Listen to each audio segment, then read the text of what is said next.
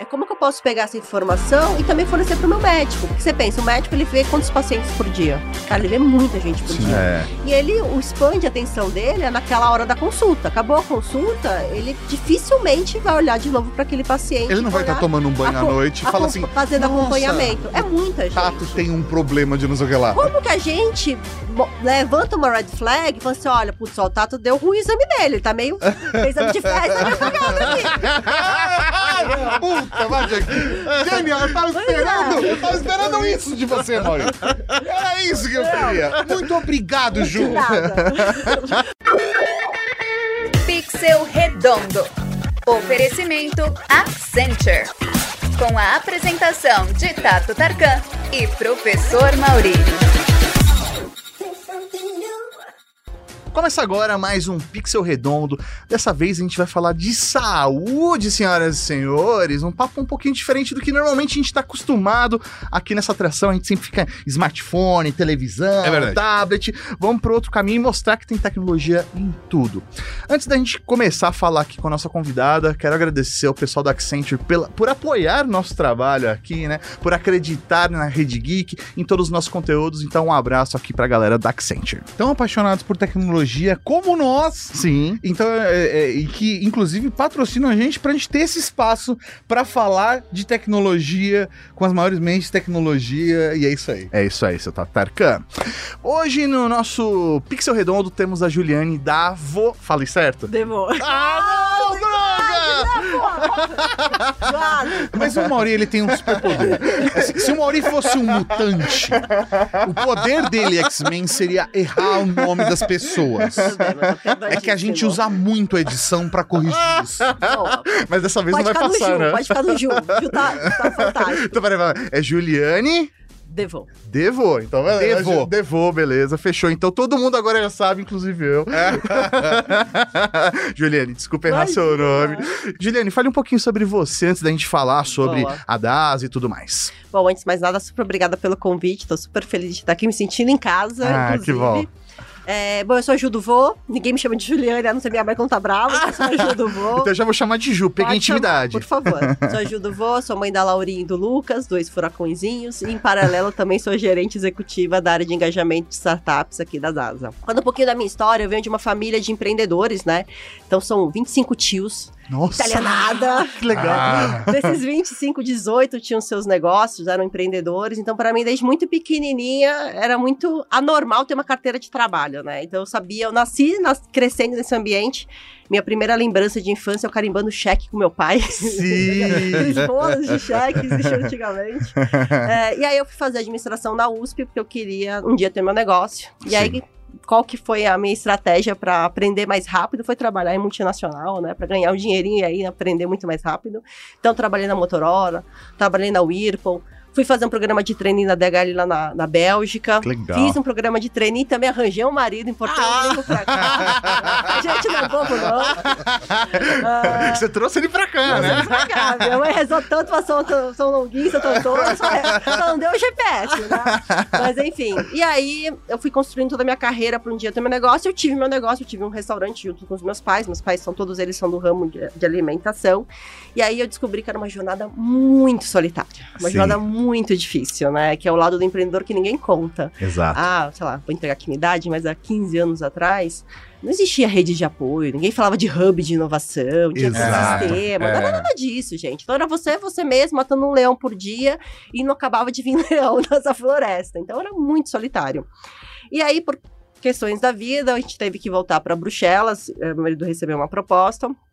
Passei um ano aí tentando descobrir o que eu queria e eu me descobri na consultoria.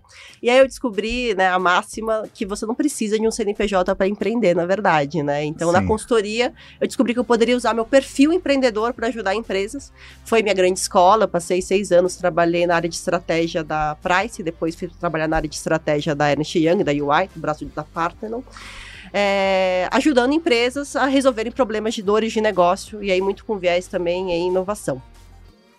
É, meus filhos chegaram na consultoria, né? Quando a Laurinha chegou, eu fiz o que toda mãe faz, né? Com o seu primeiro filho, botei a capa de Mulher Maravilha e falei, Ah, uhul, nada vou- mudou. Vou fazer tudo ao mesmo Nada tempo. mudou, tá tudo certo.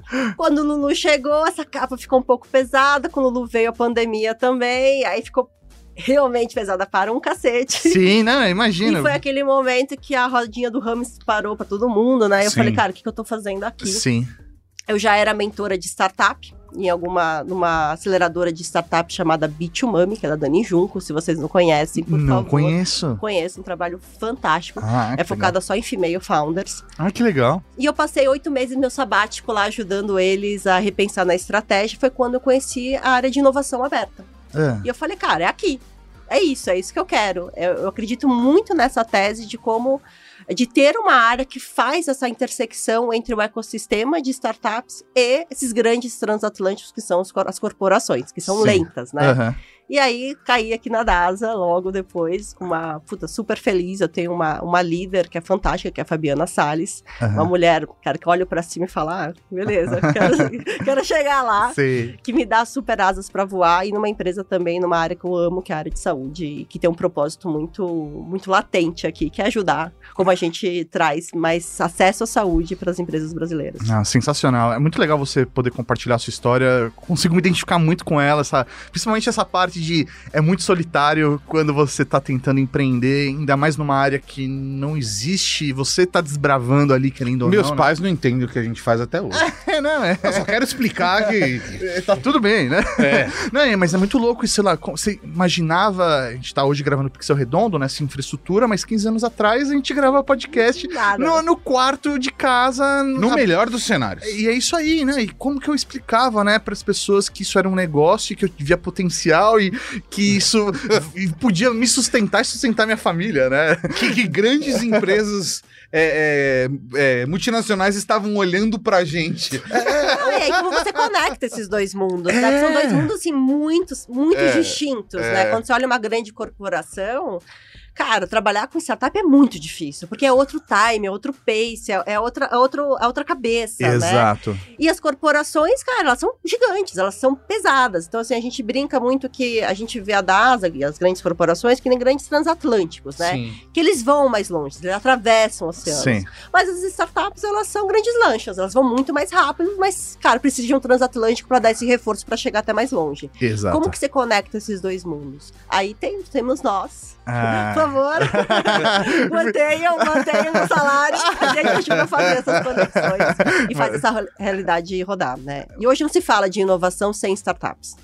É, eu, eu acredito muito nessa tese que se a gente não trouxer ah, olhar a inovação através com os olhares das startups, a gente realmente não consegue inovar. Entendi. Você trouxe um termo aqui que eu queria até começar com ele para entender inovação aberta. Explica um pouquinho mais sobre isso e ter a inovação fechada, né? É, inovação, a gente, esse termo, é, a, toda a parte de inovação aberta, ela começou, é um termo super novo, né? Então começou no final da década de 90 ali. É, e aí, inovação, quando a gente fala de inovação fechada, a gente tá falando muito de você criar tudo internamente, né? Como que Uhum, você tá. olha internamente, faz o seu PD, P&D internamente, você é, repensa seus processos internamente. Quando a gente fala de inovação aberta, né? Ela é muito menos linear, né? E ela é muito mais ela é muito mais, tem muito mais um olhar de hubs, né? Então, como Uhum. você se conecta a outros ecossistemas e começa a olhar alterações que outros ecossistemas têm. Ela, ela é mais colaborativa também. Muito mais colaborativa, né? E aí você não necessariamente está olhando só o seu segmento, né? Então, como você olha, por exemplo, comportamentos com- que estão acontecendo em banking, né? No mercado financeiro, você fala, putz, isso faz sentido para a saúde? Sim. Faz, faz sentido. E olha outros players. Podem ser startups, no caso da DAS, quando a gente fala inovação aberta, a gente está olhando explicitamente para startups, mas você pode falar isso sobre governo, universidades, você pode estar olhando de outros Uhum. players que vão muito mais além do que é seu núcleo aqui de inovação. Perfeito, perfeito. É, você podia apresentar pra gente a, a DASA? Eu falei certo agora o nome. Fala, DAS, certíssimo. O nome da empresa você acertou. O da Ju que você errou. Desculpa, Ju, nunca vou me perdoar Cara, por mas olha isso. só. Mas você conseguiria falar de novo o nome? Não, lógico que não. Você se sentiria seguro? jamais, jamais, jamais. Vai ser Ju pelo resto é, da vida. É DASA, é DASA, não é NASA. Porque o meu sobrinho falou assim: Caraca, tia, que legal, você trabalha num lugar muito legal. Eu falei, trabalho, legal, né? Tipo, nossa, ele conhece. Eu falei, legal. Ele, meu, você faz foguete. É, Quase, não muito. quase. Chegou perto.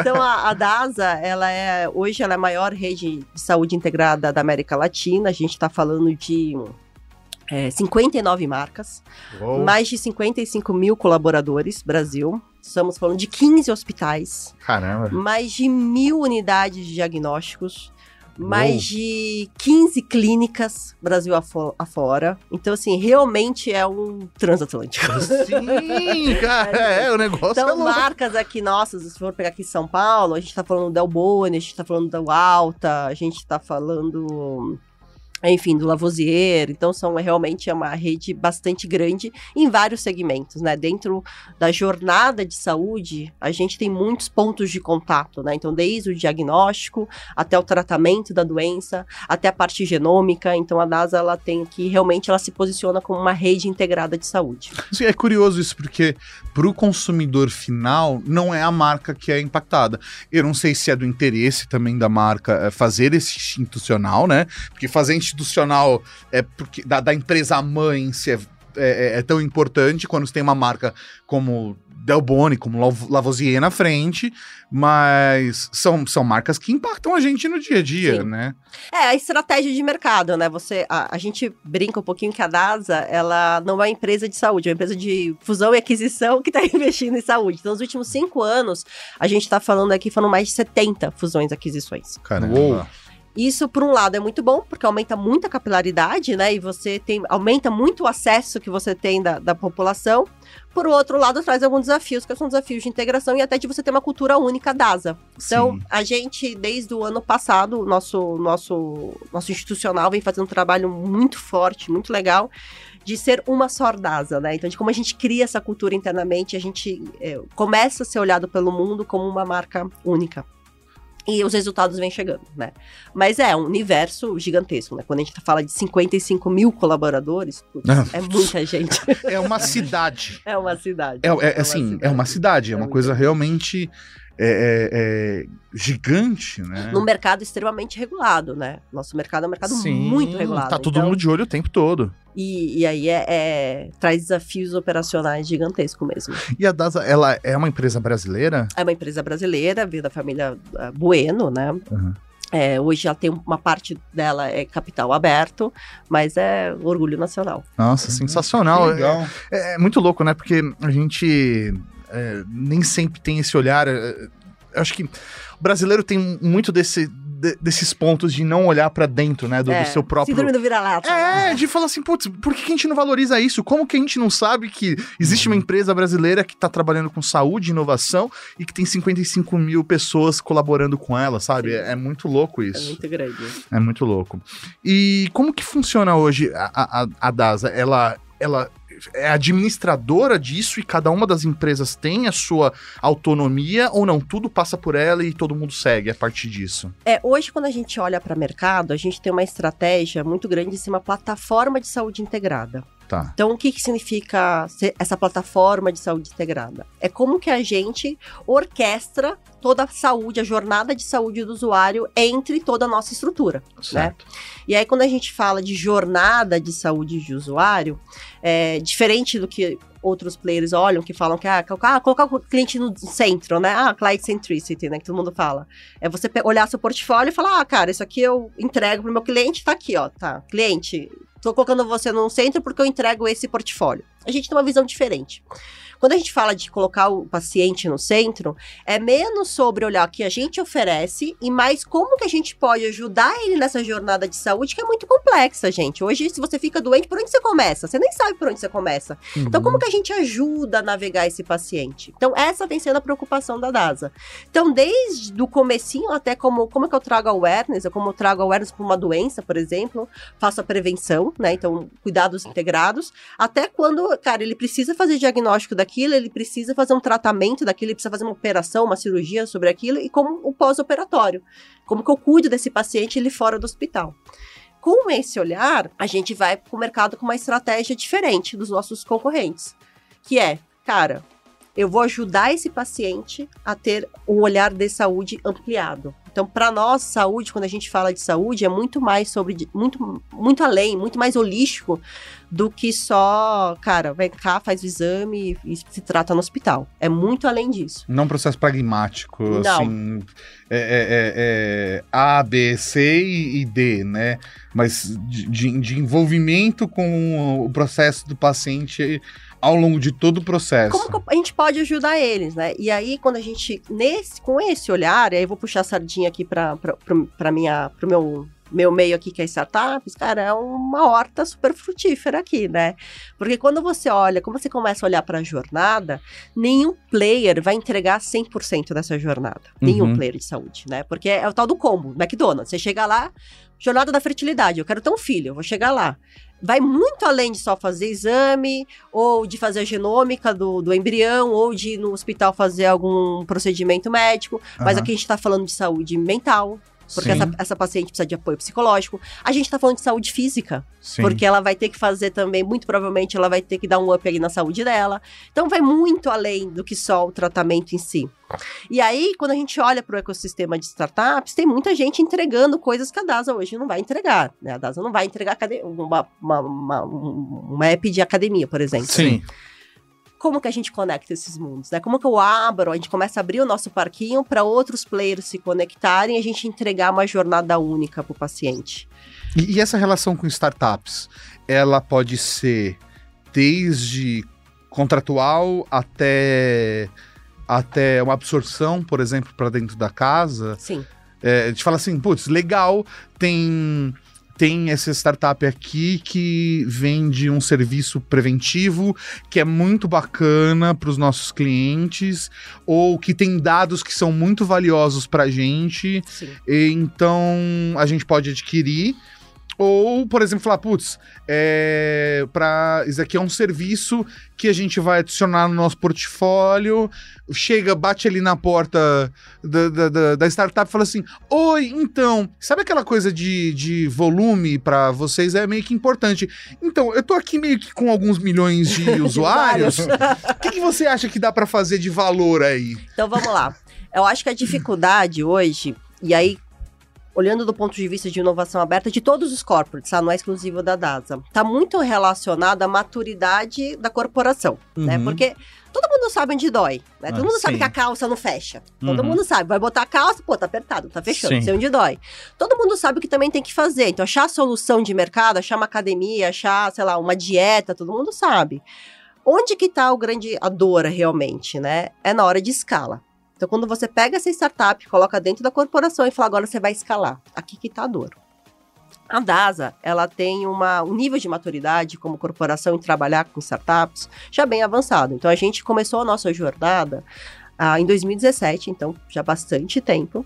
E aí tem as maturidades do corporate. A primeira onda foi muito desse olhar de a gente se conectar com o ecossistema. Uhum. E aí ser visto, né, ser falado, conhecido, e, e, era a ideia que era rodar provas de conceito, não interessando muito assim se aquilo ia dar certo, ia dar errado, se aquilo ia escalar ou não. Era mais assim, cara, precisamos aprender. A gente fez isso por quatro anos. Então, até o ano passado, por exemplo, nosso, nosso, nossa métrica de resultado era número de startups que a gente se relacionava. Sim. Hoje a gente está num nível de maturidade diferente. Então, hoje a nossa maturidade está muito voltada ao número de startups que a gente escala. Por quê? Porque a organização já sabe trabalhar com startups. É, inclusive, na nossa organização, apesar da gente ter uma área focada em startups, todas as áreas de negócio são estimuladas a trabalharem com startups e passam por trilhas constantes de educação em como a gente faz negócios com startups. É importante também falar que na DAS a gente tem uma área de inovação. A inovação ela está no DNA da companhia. Então, uhum. todas as áreas são áreas de inovação. Isso é muito bom pra gente, porque também aumenta a nossa capilaridade interna e a nossa nosso forninho aqui de conseguir fazer negócios com startups. Quando a gente olha por esse cenário, aqui a gente tem três grandes trilhas, né? Tem a trilha de que, cara, se aquilo não é tão uh, estratégico para a gente, ou se a gente não está tão maduro, eu vou olhar com olhar de parceiro, né? Então vou fazer, cara, vem aqui, me ajuda, me, me resolve esse problema aqui da minha jornada e beleza. A gente tem um olhar de full M&A, então, por exemplo, a Gesto, que foi adquirida, que era até da minha da, da diretora, que a minha diretora era uma ex-empreendedora que vendeu o negócio para da, pra DASA, né? Ex-empreendedora, acho que não existe isso. Ah, não, não. Tá, você acorda e dona é, empreendedora. É, é uma ex-dona de um negócio. So, sorry, chefinha. É, é complexo, é complexo. Então, ela vendeu o negócio dela para para DASA, então foi um full M&A, né? Ou você tem investimentos minoritários, que é aquele cara, aquela tese que você fala, puta, acha legal, se conecta com a minha estratégia, mas não necessariamente eu quero fazer uma aquisição total e colocar aqui para dentro. Eu vou dar um pushzinho e vou ver o que. Vamos ver como caminha. Não, e eu também. quero que essa startup também se desenvolva. Sim porque eu tô falando de saúde física. A gente acabou de fazer um investimento na GoGood, uhum. já é público, é, que é uma startup de atividades físicas, que conecta academias, enfim, no Brasil inteiro com usuários. E aí eles têm um esquema lá de é, cashback e tal, então o engajamento dos caras é fantástico. Meu, os empreendedores são foda. A gente uh, sim, não, mas é, não, é foda, é foda, é foda. Excelente. Tem que falar foda, porque senão não dá uma perspectiva para as pessoas de quão foda é. Porque é animal, é muito legal. É... Eles são especiais. Eles são, é, não, é foda, é, e, assim, foda. Quando você tá falando de startups, né, é, é menos sobre a solução e mais sobre os empreendedores. Vocês são empreendedores, Sim. vocês sabem. Às vezes a ideia nem é tão boa, mas se o empreendedor, se os empreendedores foram, forem bons, sim, assim, foram sim. Mão na massa, cara, aquele cara, meu, que resiliente, que vai sair do outro lado, cara, investe nesse cara, entendeu? Sim. E eles são esses tipo, são esses perfis. E a tese de saúde mais holística. A gente não vai comprar academia, talvez? Não sei se faz sentido para DASA, pô, é tudo muito fora do nosso core. Mas será que a gente não quer trazer startups que se conectam nesse tema, sabendo que o nosso olhar sobre saúde vai muito além do que, do que a gente faz dentro de casa? Acabei de me tocar de um negócio. Hum. Que é culpa sua, João. eu fui no Lavoisier. Uh fazer um exame de coração no começo da pandemia. Uhum. Aliás, quero pedir desculpa à minha cardiologista, eu não levei os exames, não retirei os exames. Pois é, se, se ele soubesse, ele ia te dar o link do Nave e você teria acesso né, ao Nave Pro, que você poderia já ter pegado, não, porque tem todos os tem exames. Tem um dos exames que eu precisava pegar presencialmente, eu não lembro qual que era. Hum. Sei lá, no começo da pandemia, não sei se mudou de lá pra cá. Mudou. É, é, mas a parada é a seguinte, eu, eu Primeiro, cardiologista, desculpa. é, é, mas a questão é a seguinte: eu fui lá no, no Lavoisier fazer os exames. E era assim, um, fazer de tudo, sim. É fazer urina sangue, esteira, é, fazer um, um grande check-up, um grande check porque eu tava tendo umas taquicardias assim do nada e tal. Depois eu descobri que era estresse. Né? Depois que eu tive. Depois que eu tive um burnout, ficou meio óbvio. Mas a questão era a seguinte: é, quando eu fui entrar ali, eu estranhei pela primeira vez, eu recebi um termo de compartilhamento de dados. Que é uma coisa que eu até compartilhei com o Mauri na época. Como assim? Peraí, eu vou que fazer um exame de sangue. Que faz total sentido. Faz total sentido, mas que é uma coisa que não é praticada no mercado. E eu olhei aquilo, eu falei assim: eu posso ler esse termo? Agora, assim, eu tenho tempo tal. A pessoa falou, fique à vontade, lógico, tal, porque a gente conhece como são as coisas, né? Eu falei, não, beleza, peguei ali o termo, eu li ele de cabo a rabo, eh, frente e verso, acabei de ler, eu falei assim, se eu falar não ou falar sim, interfere é, se eu vou fazer o exame ou não? A pessoa falou, de forma alguma. Você escolhe se você quer ou não compartilhar os dados conosco. Aí eu falei, filhos da eles estão com um negócio na mão. Porque é, é, deve ter sido alguns dos negócios que vocês foram abarcando de, de, de para cruzamento de dados, porque é assim, esse é, na minha opinião, é, é, é a menina do, dos olhos, é. é. a galinha dos ovos de ouro. É, é o... a menina de ouro mesmo. É. Quando a gente fala de saúde, né, o modelo de saúde que a gente tem atualmente, a conta não fecha. Então, a área de saúde está à beira da disrupção. Sim. Porque a conta não fecha para ninguém, não fecha, não fecha para o provedor, não fecha para o plano de saúde, não fecha muito menos para o paciente, né? E isso é fácil da gente ver isso em dados, né? 70% da população ainda não tem acesso à saúde privada. É muito cara a nossa saúde. Sim. Né? E aí, quando a gente tá olhando, tá todo mundo tentando descobrir aqui qual que vai ser o novo modelo de negócio. Muito do novo modelo de negócio está pautado na prevenção. E a prevenção, ela começa você olhar o paciente de forma mais holística também. Uhum. Então, você foi lá fazer um exame de, saúde, de sangue, por exemplo, mas, cara, tem um gap de rastreio gigantesco. Você não levou seu exame seu exame de, de, de cora- enfim, Sim, sim, sim. cardiológico para sua cardiologista. Sim. Graças a Deus, um ano depois, você. Quantos anos? Dois anos depois, você tá indo aqui. Tô. Mas poderia ser que aquilo seja um gap de rastreio, né? Você pega o caso de exames de câncer, por exemplo, né? Quando falamos Uhum. em biópsia. Aham. Muita gente faz biópsia, biópsia e deixa o exame lá, cara. Se deu alterado, se deu alguma, alguma alteração e o seu médico precisa saber, como é que você faz, né? Não, não, e, e mais do que isso, a gente tá num ponto, num breakthrough científico hoje. É, é, que ca- assim, impressionante, a cada seis meses tá- es- estão dando gigantescos saltos tecnológicos, é, é, que graças a- aos wearables que a gente usa, aos dados que a gente tira, a gente está começando a cruzar dados como a gente nunca cruzou antes Sim, por sim. conta da internet, por conta de Big Data. Aí a gente vai, vai, vai, vai, vai expandir a parada aqui. E ter, é, é, por exemplo, DASA com laboratório, hospital, com todas as pontas da questão de saúde, cruzando os dados, faz com que vocês consigam perceber padrões Com certeza. que é, é, às vezes ninguém nunca percebeu. Não, com certeza. E quando a gente fala de doença, né? Quando a gente fala de situações crônicas, é, a gente tem muito olhar de unidade de negócio, né? Então, câncer, né? Então, é unidade de negócio câncer. Cardiologista, unidade de coração. E, e, cara, você é um ser único. Sim. Quando você tem um problema no coração, assim, por mais que você olhe, ou vamos pegar aqui diabetes, eu não sou médica, tá, gente? Então, médicos, me desculpem. Eu tenho que fazer esse disclaimer pra dar alguma Não, não, vamos, Não, é importante. fazer, vamos fazer um exemplo aleatório. É, mas, Nenhum exemplo, de nós aqui é- na mesa é médico. Se você Então- tiver algum sintoma, não procure no Google, vá até seu médico. Por favor. Procure no NASA. É, mas enfim, é, você, vai, você vai, sei lá, quando você fala de diabetes, você pega a glicemia, né? Uhum. É o seu exame padrão pra você ver se a pessoa é diabética. Mas quando ela é diabética, tem alteração em vários outros exames dela, não é Sim, só sim, na sim. glicemia. Certo. Quando você começa a cruzar esses, esses exames, você começa a falar: opa, essa pessoa tem um padrão que talvez daqui a seis meses ela tenha uma chance de ser diabética Uhum. De 80%. Significa Sim. que ela vai ser diabética? Não, mas você começa a olhar a prevenção muito antes. É menos Minority Report. assim, Não, mas é exatamente isso. Ah, Mas a ciência está chegando exatamente nesse ponto. Onde a gente consegue olhar um comportamento e falar assim: olha, por todos os dados que nós temos até o gato agora. subiu no telhado. É, o gato tá subindo no telhado. Ou fala assim, olha, por todos os dados que nós temos agora, a chance de você conseguir engravidar é, é, é, hoje.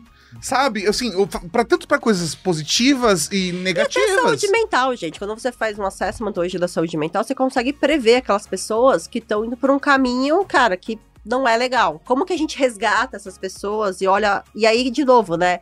A diferença de você ser client centricity, né? Botar o cliente, o paciente no centro. Que daí fala, ah, eu tenho um produto aqui de saúde mental, bum, vou jogar pra todo mundo. Tenho Uhum. saúde, tem um produto aqui de diabetes, bum, vou jogar pra todo mundo. E você ter. Hoje a gente não fala mais de client centricity, a gente fala de people centricity. Como você se coloca no lugar daquele usuário e você começa a olhar de uma forma única. Porque a Ju pode ser diabética, pode ser hipertensa e pode ter um problema cardiológico. É a Uhum. Ju, é a Ju única, um ser único, né? Ah, Ju, não sei, eu não quero é, soar deselegante, né? Mas o que acontece? Eu sou um pouco cético em relação a isso. É, a gente vive num mundo capitalista, né? O Mauri é comunistão. Mas, gente, é. Mas Já tô é, te avisando. ninguém, ninguém é ONG, né, gente? É, então, não, mas aí qual que é o meu receio com isso? De que, beleza, a gente tá colocando a pessoa no centro e que a gente tá preocupado em, por exemplo, prever se ela vai ter um câncer ou não daqui a um ano, a partir desses dados. Mas é, o meu receio é plano de saúde olhar isso e falar assim: não, não vou fazer a renovação com você, porque daqui a um ano você vai ter câncer. É. Entendeu? É, esse é um risco grande, né? E por que que trabalhar com prevenção, Hum, é, existem vários estudos que falam que é muito mais barato para o plano de saúde a prevenção. Então, sim. eu vou cuidar de você antes que você tenha um problema, porque a hora que você tiver um problema, aí, cara, significa UTI, significa custos muito mais elevados.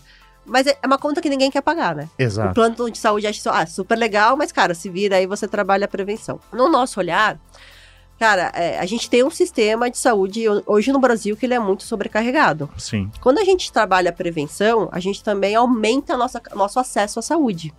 Porque eu tiro aquele paciente. Quando a gente fala de, por exemplo, hospital do futuro, hospital do futuro não é a gente só levar mais tecnologia para o hospital. É como que a gente cuida do, do paciente fora do hospital. Sim. Uhum. Como a gente começa o tratamento em casa. Pra que ele não precise do Para hospital. que ele não precise ir no hospital. O objetivo aqui não é trazer o cara para o hospital para aumentar a minha receita. E essa, e essa, essa mentalidade é meio, é meio perversa, né? Porque assim, se você for pensar, por isso que a gente fala que a conta não fecha. Aham. Se for pensar, quanto mais fudido, mais doente você for, mais a gente ganha. E no final a conta não fecha. Porque daí ninguém tem dinheiro o suficiente suficiente pra pra pagar todas as merdas que podem dar com o ser humano. Exatamente. Então, por isso que esse olhar mais holístico, ele faz muito sentido a longo prazo. Certo. Eu acho difícil. Existe discussão sobre score de saúde, Sim. assim como tem existe a discussão do score de seguro Social, de vida, enfim. Mas na saúde, eu acho que o olhar aqui é muito menos entender, cara, eu não vou te dar um plano de saúde porque você tem um potencial alto, porque isso hoje, bem ou mal, eles já fazem isso e colocam você dentro de uma cestinha é, de balaia de gato. Então, por exemplo, Exato. os meus pais hoje pagam um plano de saúde que é bizarramente caro, Sim.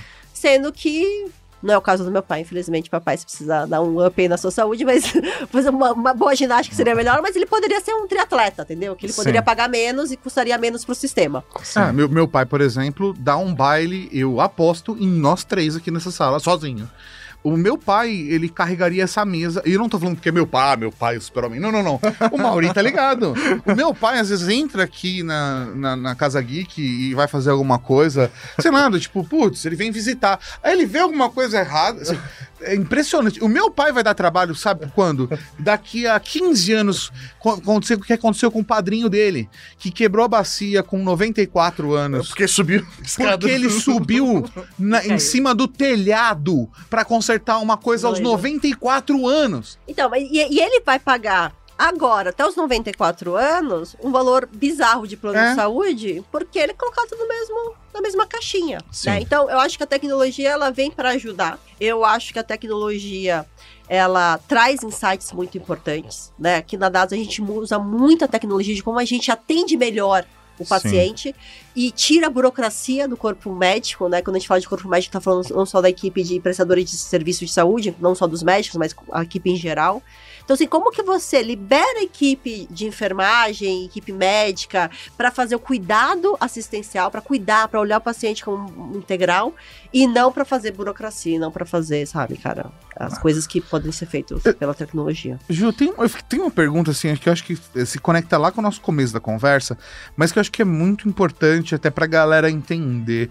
É, é, é, você estava falando, né, do, do- de centralizar o, o consumidor ou a pessoa, mas eu queria entender como vocês dentro da DASA enxergam quem é o cliente de vocês.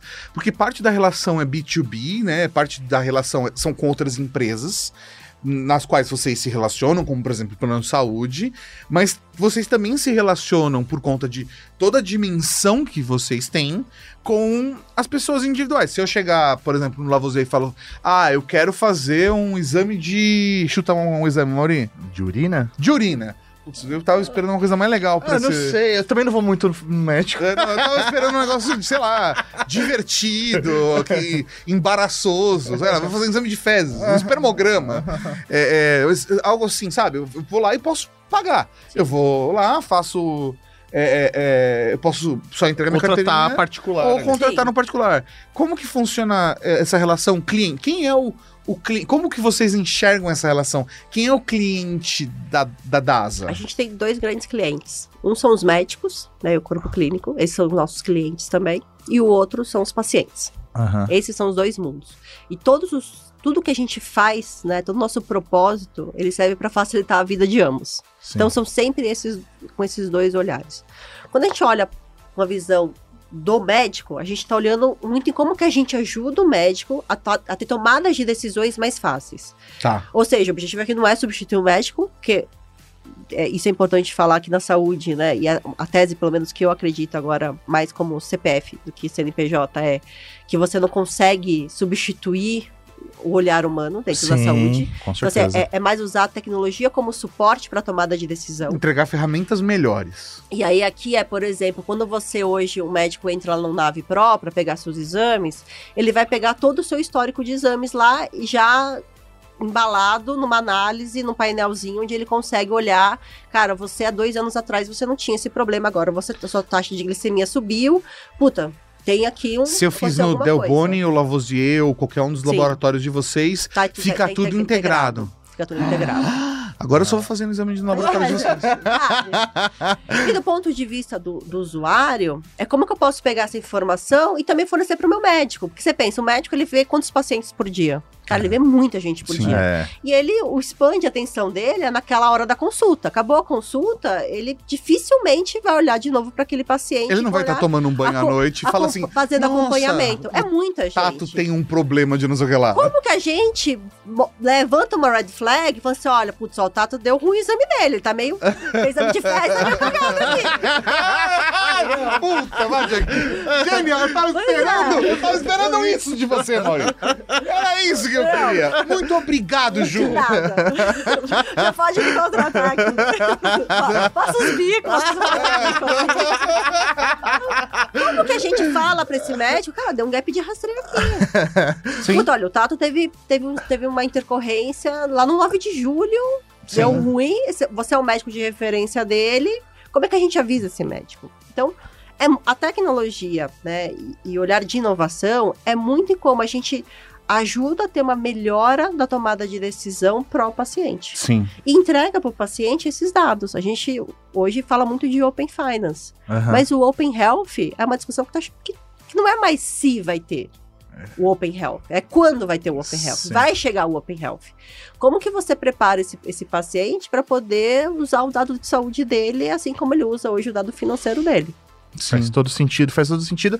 Até olhando pro, pro Open Finance, né, entendendo todas as regras ali do jogo, né, a gente entende que é uma colaboração, é uma exposição de dados da escolha do caso do cliente, né, mas os benefícios que isso pode trazer para ele ali naquele momento de um contrato, de um financiamento, de que ele pode tirar vantagem disso. Imagino que dentro do Open Health também isso aconteça, né? Faz total sentido, porque assim, vamos lá é, a gente a gente viveu um momento talvez você que esteja assistindo a gente não tenha vivido a década de 80, de 90, né? Começo dos anos Nunca passou mentiolate quando se é... ralou inteiro, né? Mas a gente viveu mudança de moeda, a gente passou por vários cenários aí. Essa história do dinheiro ser digital, né? É, antes você ouvia falar assim, ah, tal pessoa tá, como é que se fala, sonegando, né? Sim. Porque hoje, quando tá todo o seu dinheiro tá no banco, quem, porque é, é, entende-se que 60% da população não, não usa é, é, serviços bancários. É, Desbancarizados. É, isso aí.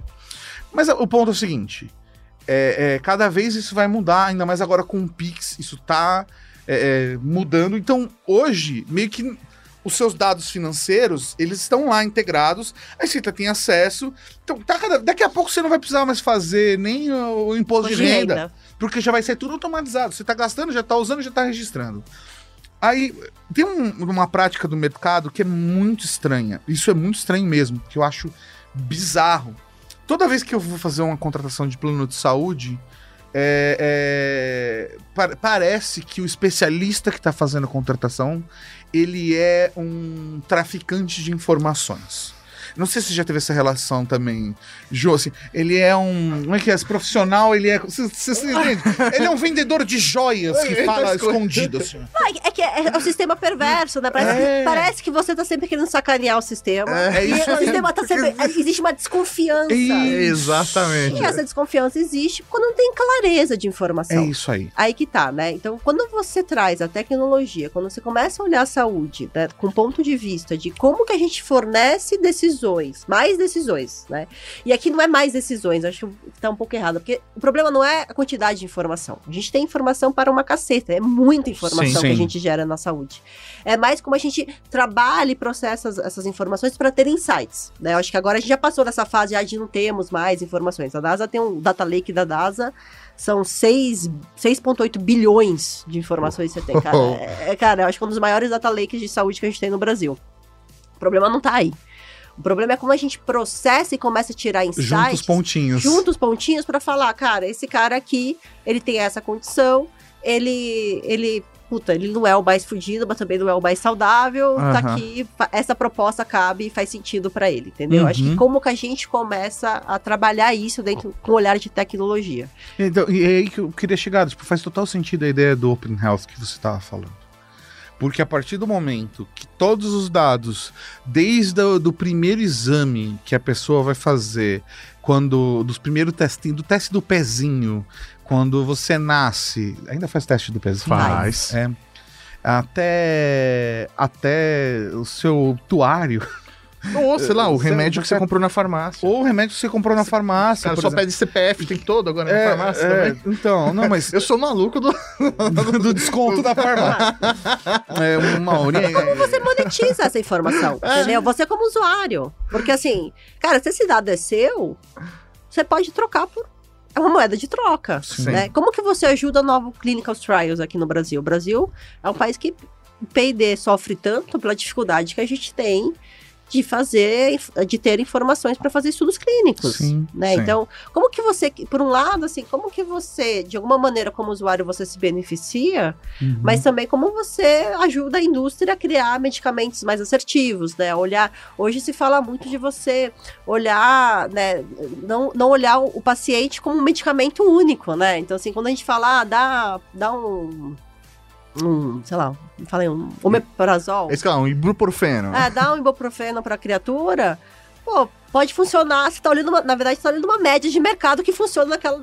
Na média do mercado funciona aquela medicação. Uhum. Quando você olha o indivíduo e o, Uhum. a- a- o histórico de saúde dele, você começa a ver que tem alternativas que talvez, drogas que façam muito mais efeito e que pode trazer um resultado muito melhor. Esse olhar único do indivíduo, o tratamento mais individualizado, é um caminho que a saúde está indo. Para isso, você precisa de dados. Ou, por exemplo, quando a gente fala, a gente fala muito de modelos comerciais dentro da área de saúde, que é por resultado, por outcome tratamento, né? Então, Uhum. o tratamento te custa 10. Cara, se você fizer o tratamento com essa droga e você tiver sucesso, vai ser 10 menos 3. Sim. Se você fizer com essa droga e não tiver sucesso, aí você paga, paga mais caro. É, como é que você faz essa precificação se você não tem dado Uhum. desse paciente, né? Sim. Existe um mundo todo de modelos, novos modelos comerciais que podem ser a solução desse sistema caótico que a gente tem da saúde, que pode trazer, fazer com que a conta feche, mas tudo isso se baseia em você ter esses dados apurados, né, de uma maneira individual por, por, por paciente. Então, esse caminho, eu acho que é um caminho meio que sem volta. Você estava falando, né, que a área que vocês atuam é uma área extremamente regulada e, e vigiada, né? E faz total sentido. Mas eu queria entender é, como que faz para evitar, ainda mais que você está lidando diretamente com startups, né? E novas ideias, inovação, tecnologias e tal. Como evitar, por exemplo, um novo caso como o da Elizabeth Holmes, né? É, como o pessoal gostava de falar, a nova Steve Jobs do Vale do Silício. Pra quem não se lembra, né? Um caso, sei lá, aconteceu uns 10 anos atrás. Eu não me lembro disso. Não? É uma- aquele caso da, da mulher que tinha uma startup de saúde, que ela criou uma máquina que fazia exames, todos os exames com uma gota de sangue. em Point of 15 care, você botava lá o pontinho, saia todos os exames. Todos os exames em, Mentira, em só que meia hora, nada. e aí ela arrecadou, tipo, bilhões, bilhões, e na verdade era uma mentira, uma máquina que não fazia nada, né? E ela foi, sei lá, julgada recentemente, condenada, sei lá, 20 anos de prisão agora.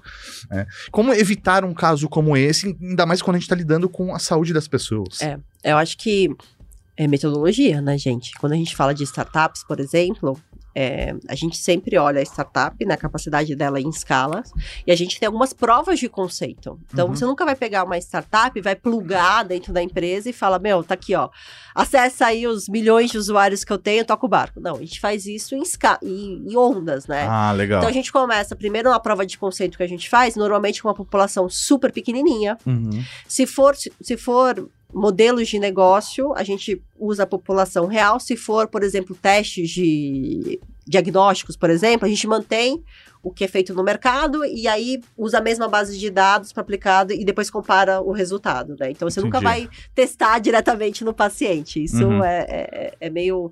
é, porque, cara, mexemos com vidas, né? Exatamente. Se o exame sai errado, lascou, né? O cara não tem. O cara tá infartando lá, você faz um exame de troponina e que tá errado. Como É é, que o aí. médico vai tomar a decisão? Então, Exato. é sempre, é sempre esse olhar muito faseado e muito com cuidado muito grande, né? É, para entrar. Então, Quando uma startup ela escala, Aham. ela já foi testada. O modelo já foi testado. Na DASA, especificamente, a gente trabalha com o que a gente chama de scale-ups, né? Que são aquelas startups que já estão mais maduras, já estão no mercado, já tem clientes, o produto já está validado, né, já está testado. E aqui a gente fala menos de testar o produto em si. A gente, obviamente, faz o teste do produto para ter certeza que Lógico. estão fazendo merda, né? Tá Sim, sim, certo. lógico. Mas aqui a gente fala mais sobre como a gente pode testar o modelo de negócio daquela startup com o nosso modelo de negócio. Se aquilo faz sentido na jornada do paciente específico, se aquilo faz sentido a longo prazo, se a gente acredita naquela hipótese, de, de, naquela tese de negócio. Então aqui é mais com esse olhar. E aí a gente também tem alguma, estamos criando alguns caminhos para fazer isso, né? Então a gente está num projeto que é o nosso Sandbox, Aham. que não sei se vocês conhecem o conceito de sandbox, que é um ambiente apartado da nossa estrutura, onde a gente consegue colocar dados de pacientes anonimizados Uhum. para as startups poderem acessar aqueles dados e testar os seus produtos e validarem. Ah, legal. Porque fica aquela, aquela história que vem antes, o ovo ou a galinha, né? A startup não consegue criar novos produtos porque ela não tem acesso à informação de paciente. Sim. E aí, cara, não tem acesso à informação de paciente porque não consegue testar novos produtos. Então fica aquele sem fim. Sim. Quando a gente traz esses dados anonimizados, isso é muito difícil de fazer aqui no Brasil, você começa a criar um ambiente de teste para essas startups poderem validar os seus produtos. Que Perfeito. legal. E quando você está validando o produto, cara, você já. Vocês são empreendedores raiz, cara. Você Sim. começa, testa, deu errado, volta, pivota, vai de novo, testa. Uhum. Então não é, não é pegar uma base e aquilo vai dar, cara, beleza, é isso. É Uhum. estática, né? Você tem que trabalhar isso a longo prazo. As startups aqui, quando a gente fala de health techs no Brasil, a gente está falando de uma comunidade muito pequena. A gente está falando de mil startups aqui no Brasil. Caramba. Um terço disso foi criado na pandemia. Por que, que a gente está falando de tão poucas startups? Porque o acesso à informação de saúde, dados de pacientes são dados sensíveis, ele é muito difícil. Sim. Você pegar o- o- toda a variante daquele paciente, o histórico do paciente, para você poder testar, para ver se tem correlação do exame de fezes com o exame de sangue, com o exame cardíaco, uma mamografia que o paciente fez, cara, é muito difícil você conseguir isso dentro de uma, dentro de uma solução. Então, por isso que as startups elas demoram mais tempo para poderem chegar à maturidade aqui. E, assim, é, é, eu sinto. Mas também, só, só um pouquinho, mas quando chegam, também chegam mais maduras. Ah, lógico. Isso é legal. Entendi. É, tem- mas, é, ela entendeu como trabalhar e se ela, se ela conseguiu chegar É, nesse momento é da vida difícil, dela, se ela sobreviveu até ali, ela tá mais madura. Tá mais né? madura. Mas eu, eu sinto na sua fala uma paixão de, de missão, Sim. sabe? É... Eu entendo, por exemplo, o que, que o Mauri disse. Como é complicado lidar com ah, é, di- dinheiro e saúde. É, Assim como complicado, sei lá, não quero colocar. Gente, por favor, você é médico, cirurgião. Não tô falando, não tô colocando numa balança, não se sinta ofendido, porque às vezes a pessoa é assim. Ou todo mundo Você- no ah, mesmo cesto. É, não, exatamente. Porque às vezes fala assim, putz, sei lá, eu posso errar num corte de um podcast e eu não vou matar ninguém, a pessoa que tá numa cirurgia. Então, não, não tô colocando na balança. Mas a questão é a seguinte: em todos os trabalhos, em todas as profissões, a, a ética e o dinheiro, isso são relações sempre complicadas. Mas eu, eu sinto uma paixão, uma relação de missão muito grande com tudo isso que você falou. E, e toda vez que você fala, assim, eu sinto um envolvimento, assim, profundo mesmo, Cara, é- sabe? É, muito, é muito foda, assim, sabe? É, primeiro, Ju do Vô dentro da área de engajamento com startups. Você viu que ela falou sobre o nome dela só pra ver se eu guardo, né? É. Do vô. Vocês também, por favor. Gostou? Arrasta pra cima. Mas passa no LinkedIn, gente, por favor. É, Joga uns desculpa, biscoitos lá. desculpa É, te cortar, Ju. É, falando mesmo. Ah, tá. É, então, assim, Ju Vô, né? Cara, eu sou, eu brinco em casa que eu sou uma empreendedora frustrada, assim, e eu me realizo muito quando eu olho esses empreendedores que são super resilientes. E, cara, a gente aqui muda vidas dos empreendedores. Então, eu acho isso. Cara, não tem outra palavra, eu acho isso do caralho, isso muito legal. Sim.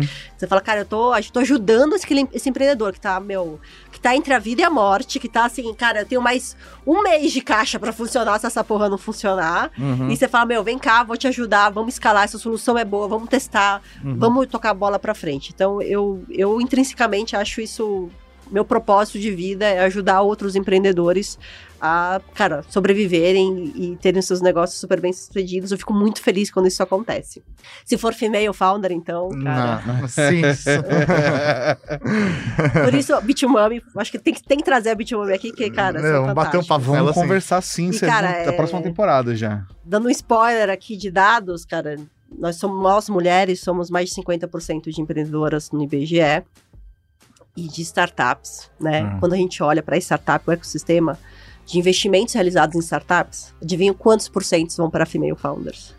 Não tem ideia. Nossa, eu imagino que. Deve ser mais muito baixo. Menos, muito menos. Menos de 4%. Nossa, eu, eu, eu, eu estaria assim, 10, do tipo, ah, 10. Não, menos de 4%. Nossa, então, caramba. essa pauta, quando a gente olha female founders, a gente fala, cara, trata com carinho, porque são essas sim são resilientes. Sim. Então tem esse olhar de propósito pessoal. Quando a gente fala de saúde, e às vezes a gente tá numa discussão aqui, esse dia eu tava numa discussão que a gente tava falando sobre é, medição de troponina no sangue, quando você tá infartando, seu sangue produz uma. Se eu falar cagada aqui, depois alguém me corrige, mas a gente produz uma proteína chamada troponina, então quando você chega, você tá com dor no coração, você chega no hospital, o primeiro exame que eles fazem é a troponina. Aham. Você vai para laboratório. Se der positivo, você está em processo de infarto. Se der negativo, você não é um processo de infarto, pode ser, pode ser uma crise de ansiedade. Gases. Pode ser gases. É aquela coisa assim, ah, eu estou infartando, a pessoa aperta e você. Ah, uh, passou o infarto. Mesmo assim, se você chegar no hospital, você vai fazer exames de Ah, coisa. sim. E aí, em hospital de mais de eli- elitizado, enfim, de uma infra melhor, esse exame, você vai na DASA, você vai nos concorrentes diretos, 40 minutos tem laboratório dentro do hospital, faz. Em hospital que tem uma, uma infra pior, isso pode demorar duas horas, três horas. É o Que- tempo de dar o infarto. Pois é. E a gente tava discutindo lá, o cara falou assim, cara, a gente faz isso em oito minutos, uma solução que fazia em oito minutos. Nossa, que fantástico tal, mas, pô, será que oito minutos? Tal? Aí o cara falou, cara, a cada dois minutos que passa, são seis anos a mais de expectativa de vida que você dá pro paciente. Oh, porra. Aí cai a ficha, cara. Podia ser meu pai. Sim. Chega lá no hospital e, cara, Eu quero o exame de 8 minutos, era cara. exame de oito minutos. Podia ser, cara, minha mãe, podia ser minha tia, podia ser minha avó, sei lá, podia ser pessoas próximas. É, vou até jogar pra frente, pode ser meu filho. pode ser seu filho. E aí, quando você olha esse olhar de saúde, você fala, meu, caraca, cara, isso tem que ser feito. Vamos fazer, vamos mover fundos e mundos pra isso fazer. A mesma coisa que a gente tá falando, a gente tá fazendo agora uma prova de conceito de tratamento oncológico. Cara, o cara já tá numa situação, a pessoa já tá numa situação super delicada, né? Pô, Sim, um- vulnerável. uma, uma, uma doença que tira a pessoa do eixo, tira a família do eixo. Sim, Qualquer solução que você traga um conforto, não é nem solução médica, sim. você não vai melhorar a doença em si, mas quando você fala assim, você vai traz um conforto para aquele paciente, você fala, cara, eu quero isso, eu quero. Então, dentro da DAS, a gente tem muito esse olhar que é cuidar de pessoas. E esse cuidar de pessoas, ele é, tá dentro do nosso, nosso pilar de cultura. Uhum. Aliás, a gente tem dois pilares, né? Que é inovar com ousadia é, também e cuidar de pessoas. Isso tem que ser perpetuado na saúde, porque aqui a gente literalmente está mexendo com vidas. Uhum. E tudo que a gente faz, por menor que a gente acha que seja, o nosso ecossistema é muito grande. Né? Então a gente impacta muita gente. Quando a gente troca uma informação dentro do formulário, que para nós, ah, cara, coloca aí uma informação a mais, cara, é o tempo do cara que chega no PS, que tá com a mãe lá infartando, que tá desesperado, ele vai ter que preencher mais uma coisa, né? mais uma linha. Sim. Sim. Pô, eu não quero preencher essa linha, porque eu tô pedindo pro meu usuário preencher, né? Então, é sempre esse olhar de se colocar no lugar do paciente ou do médico em como a gente melhora, como a gente traz essa saúde, como, ela, como eu, eu gostaria de receber, como eu gostaria de ser cuidado. Isso é muito forte dentro da nossa companhia. Maravilhoso. É, Ju, é, é muito legal ter você trazendo aqui essas informações, trazendo. Como eu falei, né? É muito legal saber que existe uma empresa brasileira que tem esse olhar, que tem esse tamanho, que está investindo Nossa, em saúde, é, em inovação, e trazendo startups para poder se desenvolver, continuar crescendo e trazer esse conforto para o paciente ali na frente. É, muito obrigado de verdade por esse Imagina, bate-papo. imagina, Eu amei. Eu, Sim. assim, é, a gente precisa conversar mais. Exatamente, eu fiquei com essa Adorei. sensação. A gente precisa a gente conversar. precisa conversar Ah, mais. tô super à disposição. Ó, gostou? pedro.bueno.dasa.com.br lá do presidente. Pode mandar pra ele, gente. Ô, Fabiana Pontes Salles também, tá tudo. Não gostou? parte, Juliane Ponto do Morro. Nossa, sério, Ju, foi um papo delicioso. Só tenho a agradecer Imagina. pela sua participação, pela sua presença, por ter vindo aqui e de peito aberto, sabe, trocar essa ideia com a gente de um jeito tão tão gostoso e, e- e- e falar de tecnologia, falar de saúde, é, falar de vida. é, é, eu, eu tô assim muito, muito feliz mesmo. E já estou fazendo assim claramente o convite. Próxima temporada você está mais que convidada para vir aqui para falar de é, é, novas startups, ou novos produtos que estão surgindo internamente, novidades e a gente trocar uma Topadíssimo. ideia. Topadíssimo. Já provei o café daqui. Aliás, galera, o café daqui da casa é uma delícia. Aprovadíssimo. Já veio. Na próxima vez já até encomenda a marmita junto com você. Maravilhoso. Muito obrigado, Gil. Muito obrigado.